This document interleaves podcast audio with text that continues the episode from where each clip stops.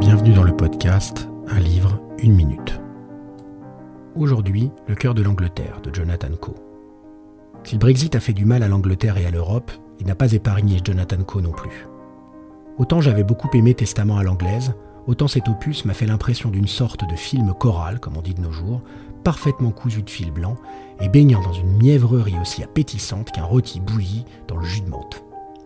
On y suit ici les relations et atermoiements d'une série de personnages que nous avions pour certains découverts dans de précédents romans, et dont la vie sera bousculée avec plus ou moins de force, alors que le pays se dirige progressivement vers le vote en faveur du Leave ou du Remain, et dont l'issue nous est désormais connue.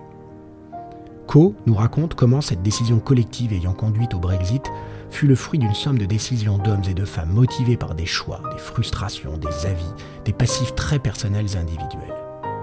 A l'inverse, celles et ceux qui votèrent en faveur de l'Union européenne constituèrent un groupe plus homogène, et c'est cela que nous allons accompagner pendant plusieurs années, avant et quelques mois après le Brexit. Naturellement, leur position évoluera avec le temps, mais malgré leur personnalité si différente, le refus du repli sur soi, l'ouverture aux autres et parfois le goût du c'était mieux avant, les conduiront à préférer le rattachement au continent.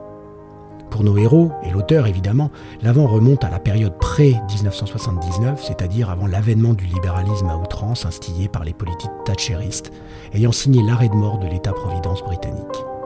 Je ne suis pas rentré dans ce roman et je n'ai pas trouvé d'aspérité au personnage auquel me raccrocher, même si quelques passages à l'humour anglais si particulier m'ont bien fait rire.